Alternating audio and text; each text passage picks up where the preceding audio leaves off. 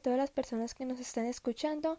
Bienvenidos a otra edición más de, de nuestro programa Relatos Múltiples. Yo soy la anfitriona o host de Dream Garden y hoy les voy a hablar en estos días ya que estamos con esto de los diagnósticos de las personas de que están diagnosticadas, las que no, que se autodiagnosticarse.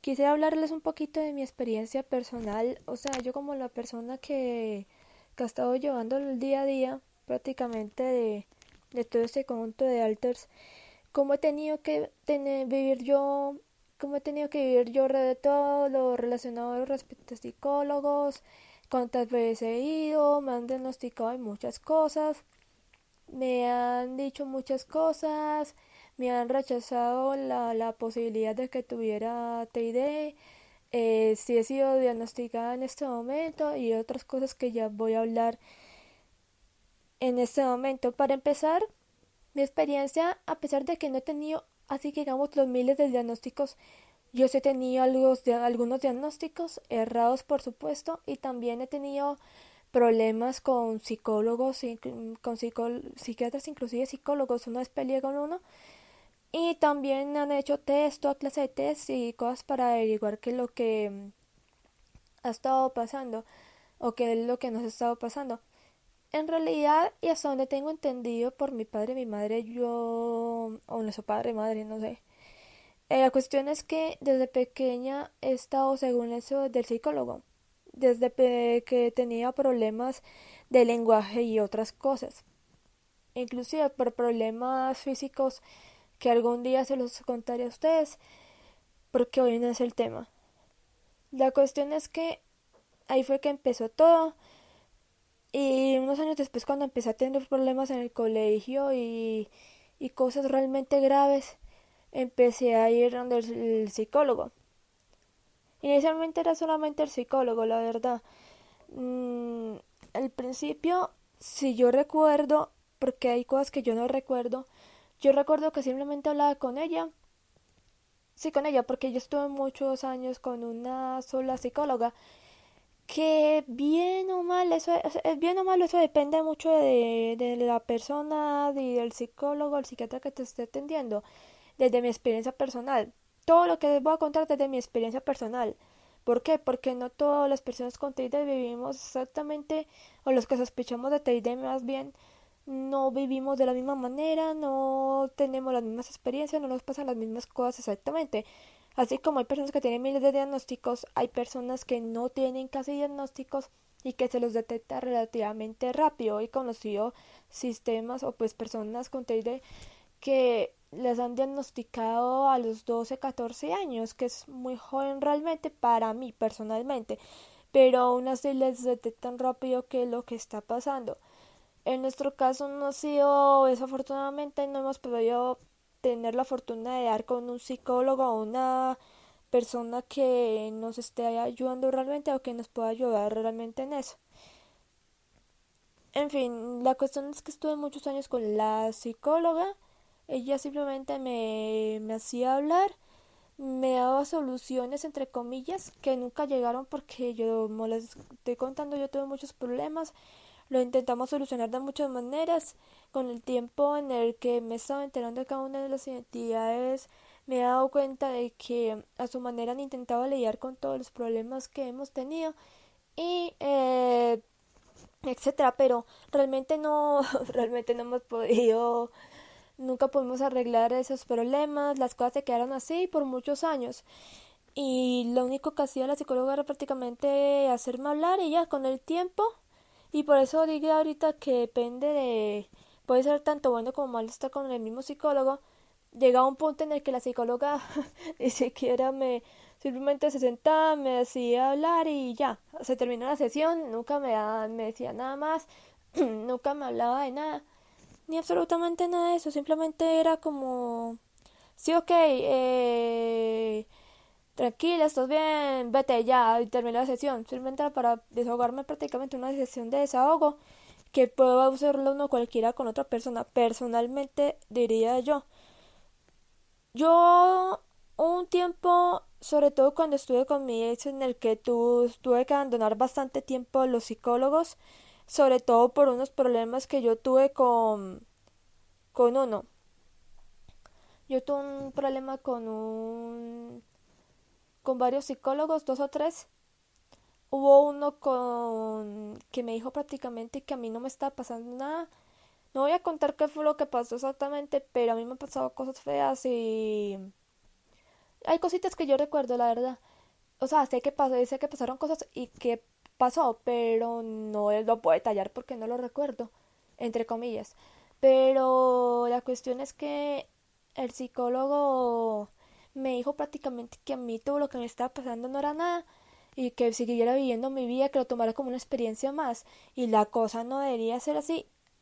Pienso yo que la cosa no debería ser así porque si uno va es para solo que para no para que le solucione el problema, pero sí para buscar un apoyo un experto para ver qué puede hacer y no solucionar absolutamente nada. Ese es uno de los problemas graves que he tenido. Aparte de una pelea que tuvimos con una psicóloga. Sé que peleé, no me acuerdo muy bien qué fue lo que le dije, pero casi la mandamos a donde ya sabemos. Muy lejos. Entonces, y la cuestión es que después de eso, y después de que la primera vez que me, las primeras veces que me empezaron a medicar, que mi ex me dijo que no me tomara nada, que porque él había tenido malas experiencias. No sé por qué me lo creí si ahorita estoy medicada, pero estamos medicadas y no está oyendo bien. La cuestión es que dejamos de ir al psicólogo porque pensábamos, no sé, que de las chicas estaba convencida, pero de, de estaba convencida de que él tenía razón y otras cosas, que al final no fue así. Bueno, la cosa se quedó así, pasó un tiempo, hasta que surgió la posibilidad de que de pronto tuviera, fuera autista. Si eso es con morbio, no sé, en caso de que sea TIRE, no sé si sea con morbio. O sea, yo digo que tal vez porque pues mm, uno no sabe qué le puede decir uno al psicólogo. Uno lamentablemente se tiene que atender a eso. Y en mi caso es decir, posiblemente tengo, y no decir tengo porque la gente como lo que ha estado pasando ahorita en la comunidad, la gente se lo toma muy mal y piensan, no, es que tú no tienes eso porque no tienes un papel en donde dice que lo tienes. Eso viene siendo un problema demasiado grande, la verdad. Muy complicado, muy tedioso y... en fin. Es una situación algo complicada. La cuestión es que está, pero no sé, estoy que respondo mucho. He estado congestionadita mmm, alergia de temporada. Eh, ¿A iba? Ah, bueno, gracias. Iba eh, que después de, de, de ese tiempo en el que estuve sin ir al psicólogo, por fin me a ir porque pensé que tenía Asperger. Pensé que tenía mucho Asperger. En ese momento no sabía el TID. Ese momento estaba viendo los canales de cierto youtuber, cierta personalidad en el pues en el área en el en cuanto al tema y pues simplemente era interés normal que a veces tienen las personas por esa clase de temas, no fue algo como uy, posiblemente tengo tan de una al ver el primer video, no. fue algo Simplemente empecé a verlo y bueno, ustedes ya saben esa historia, yo creo que ya se las conté al principio cómo fue que me enteré del posible diagnóstico. Creo que voy a tener que tocar igual el tema ahorita. El caso es que fui donde el neurólogo, porque yo estoy con neurólogo también, fui, hablé con él, él dijo que posiblemente sí era verdad, que él estaba convencido de que yo tenía, de que yo era Asperger, no tenía porque Asperger no se tiene, se es eso es el lema mucho de, de ellos. Un lema no, simplemente algo que como dicen eso y ellos sí es verdad. Bueno, el caso es que fui donde el, el psicólogo inicialmente, no, psiquiatra. Fue primero al psiquiatra en ese momento. Mm, se ve que sabe el tema, aunque creo que no es de, de la especialidad que necesito, pero es muy buen doctor, tengo que admitirlo. él me puso a hacer unos test, unos exámenes para ver si era eh, eso. Lamentablemente el sistema de salud de mi país es un asco, así que las citas médicas, la radicación, porque acá hay algo que se llama radicación y autorización antes de una cita, y eso se demora en el caso de las áreas de la salud de la salud mental, perdón, sí. Sí, de la salud en general, pero especialmente la mental, se demoran bastante. Creo que es un, reloj. Eh, se demora, se demora bastante, perdón, se demora bastante.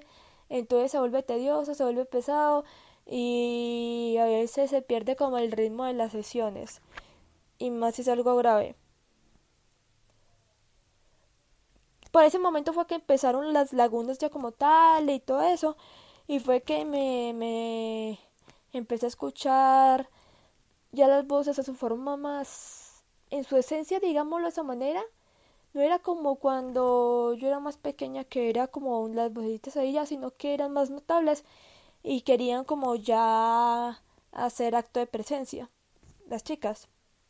yo ya se los conté en ese momento fui y pues empecé el proceso. Como la recomendación que habían dado era no decir directamente que podías tener porque pues como se le ocurre a mucha gente piensa que eso es que usted lo hice para llamar la atención otras cosas. Entonces yo me quedé callada y simplemente di miguita, dejé miguitas. Entonces el doctor me mandó unos exámenes y todo eso. Desafortunadamente no puedo hacer los exámenes, pero sí puede tener una cita con una psicóloga que mm, ella me dijo, oye, pero tú no pareces autista, tú no pareces Asperger, me pareció muy extraño. Fue entonces cuando le dije, oye, es que no me pasa solamente eso, me pasa las lagunas, las voces, que a veces es una niña y otras cosas así. Eh, después le mostré el diario le mostré varias cosas y ella me dijo que muy posiblemente tenía TID, trastorno de identidad disociativo. Pero desafortunadamente, no, sé si fue algo bueno o algo malo, o si eso demuestra que es muy buena doctora, porque la doctora sí quería especializarse en esa área. Es que habían varios problemas. Ella se tenía como que, que ir de la clínica en donde estaba. Había un problema ahí. Y a pesar de que ella se especializaba en esa área, ella no se atrevía a darme el diagnóstico porque ella no se atrevió, porque ella decía, no es que no me gusta etiquetar. Entonces, siento que se me está cambiando la voz. Siento que me está cambiando la voz, siento alguna de las chicas cerca.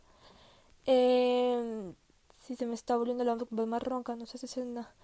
Eh, la cuestión es que es que ya le, le le sabe un poquito mal hablar de esto porque yo, especialmente he tenido problemas. Em,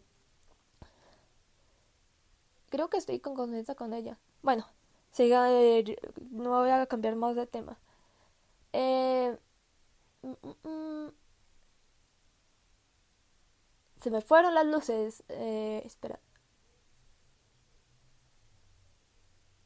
Ah, sí. Desafortunadamente la doctora, como les estaba comentando, no me dio el diagnóstico porque no estoy el diagnóstico porque dijo que no le gustaban las etiquetas, que no le gustaba etiquetar, da la la la, que no le gustaba etiquetar. Entonces ella decidió no darme simplemente el diagnóstico, simplemente escribir la historial de lo que estaba pasando y ya.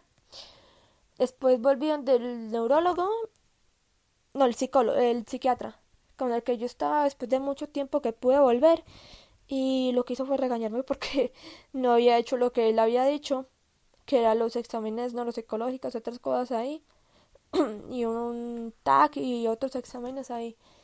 Em, bueno, TAC cerebral.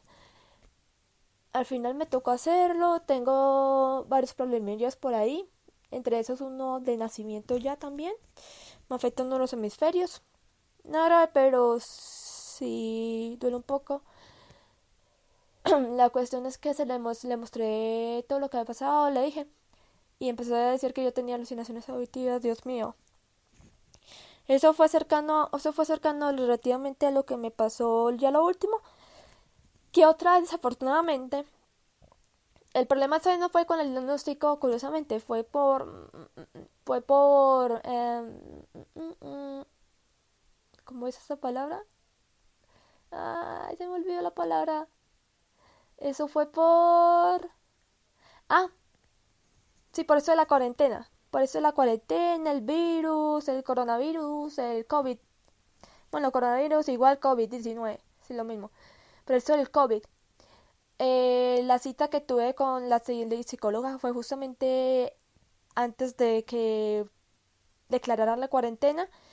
Curiosamente lo que pasó en esa ocasión parece que Edna justamente fue la que se puso al frente. No sé qué le habrá dicho la doctora, no sé, el caso fue que me mandó a psicoterapia. Finalmente me mandó a psicoterapia y escribió que hablábamos en plural hablábamos en plural y bueno, todo lo relacionado con el TD. No es el mejor paso, no la mejor manera, pero eh, es que de alguna manera pienso que fue positivo, pero no, no quería que pasara así, la verdad.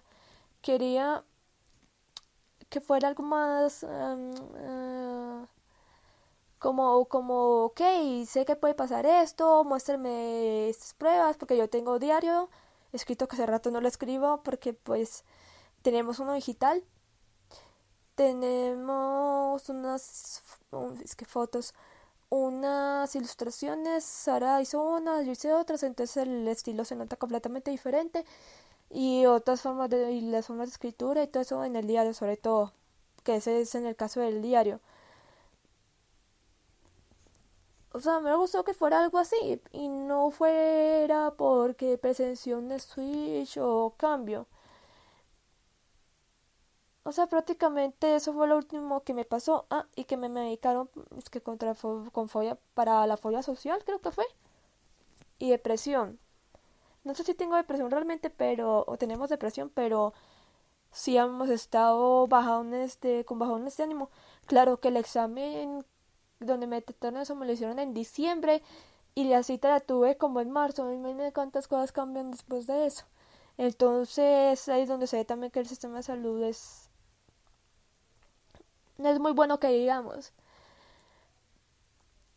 En cuanto al diagnóstico, no, no lo tengo del todo, pero como les dije, ya hice el primer paso, ya en el historial aparece que, bueno, de forma accidental, pero ya se hizo el primer paso, de alguna manera que prácticamente fue lo de notar que hay varias diferenciaciones en la alteraciones de identidad y, y que se habla en plural y otras cosas y que las formas de, de hablar cambian y etcétera.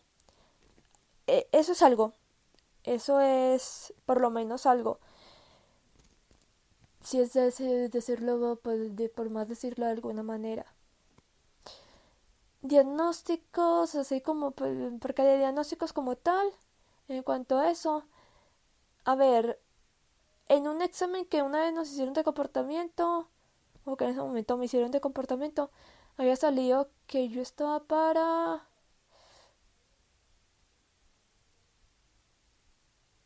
Trastorno esquizoide. He salido para alucinaciones, me parece paranoia me parece para um, tendencias a la persecución o sea sentirme con persecución que me están cómo se le delirios eso eso fue un también delirios y delirios de persecución me parece también también no esquizofrenia no pero sí había delirios y también trastorno esquizoide eh, trastorno eh, depresivo también. Eh, también había algo de ataques de ira o algo así. Y ya lo último fue autismo, que no lo descarto del todo, pero no creo que sea la, la lo principal ahí. Seguramente no es lo más principal ahí, lo, lo, como el punto central. Porque como comenté, el TID estuvieron a punto de, de diagnosticármelo, pero no quisieron. eso, eso es un tema muy bastante complicado porque esto de los diagnósticos es complicado porque en realidad y algunas personas que saben del tema o que han investigado mucho, que se dedican a la difusión de esta información, lo saben. Eso no es simplemente como detectar una enfermedad física, o es algo de bastante tiempo. Y ya sea que te diagnostiquen de muchas cosas durante mucho tiempo, o que estés apenas empezando con un psicólogo, eso no es de la noche a la mañana, requiere muchos exámenes, mucha observación y estar constantemente, como dirían en mi país, al pie del cañón con los pacientes también y todo eso. Y pero en un país en el, como en el que yo vivo es un poquito complicado, por lo que usualmente las personas recurrimos a autodiagnosticarnos entre comillas, que mientras que no sea así en plan no diciendo no es que yo tengo esto pero ¿por qué lo hice? No, porque yo lo tengo y ya, no, no hay explicaciones. No es que yo creo, yo creo que tengo porque me pasa esto, esto y esto y se asemeja un poquito a las experiencias de otras personas. Que eso no quiere decir, y eso es otra cosa también, el hecho de que uno viva la depresión, por ejemplo, una persona que tiene bipolaridad o tiene esquizofrenia, que lo viva de una manera no quiere decir que todas las personas lo, viva, pues, lo deban vivir de la misma manera o lo vivan exactamente del mismo modo. Todos viven esa, cada, cada mal diferente. Así pasa exactamente lo mismo con las enfermedades físicas. Así como hay personas asintomáticas de ciertas enfermedades, hay otras que las manifiestan o que la manifiestan de manera grave o de forma leve. Es como todo, todos tenemos, las personas que, cada grupo de personas que tienen una misma enfermedad, digámoslo, un grupo o cada grupo de personas que tienen ciertas enfermedades en común les puede manifestar de diferentes maneras y uno tiene que ser muy abierto en ese sentido. En parte es por eso que me interesó la psicología a pesar de que no es mi campo.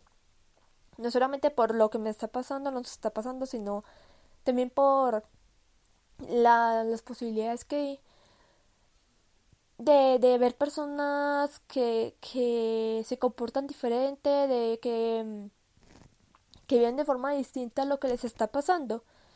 Y es algo normal, es algo realmente normal. No, no es tan raro que una persona eh, viva de forma diferente su situación, sus problemas, todo. No es, no es anormal es, es realmente normal eso, no es diferente, no es como casi no es anormal ni nada de eso. Y es algo que hay que entenderlo, hay que entenderlo. Y como dije, eso también llega al punto de, eso, eso va también al punto de, del autodiagnóstico, que eso no se hace, o por lo menos las personas como yo, las personas que lo hacen porque no tienen la actuación, no lo hacen porque quieran llamar la atención, no quieren hacerlo porque simplemente me dio por tener esto, sino porque es lo que más se ciñe como se ciñe, creo que esa es la expresión. Se ciñe, se ciñe. Bueno, se va a cambiar la palabra. Lo que más se acerca a lo que les, les puede estar pasando, pero al no tener los recursos, al no tener la manera, al no tener las posibilidades, les toca vivir y documentarse solos. Por eso es que algunas personas a veces dicen que termina uno sabiendo más del propio trastorno que el mismo psicólogo. No solamente porque no es un área en el que suele especializarse muchos psicólogos, no solamente por eso, sino además también porque uno en la búsqueda de soluciones, en la búsqueda de lo que le está pasando, en el descubrimiento, como fue mi caso, en el descubrimiento de lo que puede estar pasando, muchas veces se prefiere buscar ese tipo de ayudas porque no solamente porque es más fácil y más asequible, sino porque también pueden minimizar y ayudar a su situación mientras que consigue una, un verdadero mm, apoyo profesional, que es una o sea, porque una cosa es el apoyo que tú le puedes pedir a una persona o cualquiera y otra cosa es el apoyo de un profesional que es el que supuestamente se especializa. Y digo supuestamente porque hay personas que realmente no no se especializan o, o que se especializan entre comillas pero realmente no saben creo que están haciendo ruido los vecinos Me disculpo porque no tengo lugares en donde no tengo sino lugar en donde estoy que es meditación para poder hacer eso. No tengo sino ese lugar. Pero bueno. La cuestión aquí es que hay que entender un poquito la situación de algunas personas, que no es fácil. Y mm, prácticamente eso es a lo que voy con el tema de hoy. Que hay que entender que las personas no vivimos todas de la misma manera o que debemos de vivir como las otras personas como las otras personas porque ellos lo viven de cierta manera, sobre todo en esto de, la salud mental. El hecho de que estén diagnosticados ellos con ciertas maneras de vivir el trastorno no quiere decir que uno lo deba vivir de la misma manera. Y eso hay que entender. También hay que ser un poquito comprensibles con las personas que no han podido obtener una ayuda porque uno no sabe con las que el otro uno no sabe con las circunstancias con las que uno vive en las circunstancias en las que vive el otro y puede ser un poquito más difíciles y por eso es que recurre el el, el internet prácticamente recurre al internet para eso y uno entenderlo y por y una última cosa por favor no infavoricen las experiencias de los otros. Como dije como acabo de repetir y vuelvo a repito por última vez, sean comprensivos, entiendan que no todos tienen o tenemos las mismas circunstancias, no todos vivimos todo de la misma manera y, y hay que entender que que no es tanto el tener el trastorno en el papel o no, es más es más el apoyo el escuchar a la otra persona y ponerse en su lugar de cierta manera, ponerse en su lugar de cierta manera. Y básicamente darle la mano a esa persona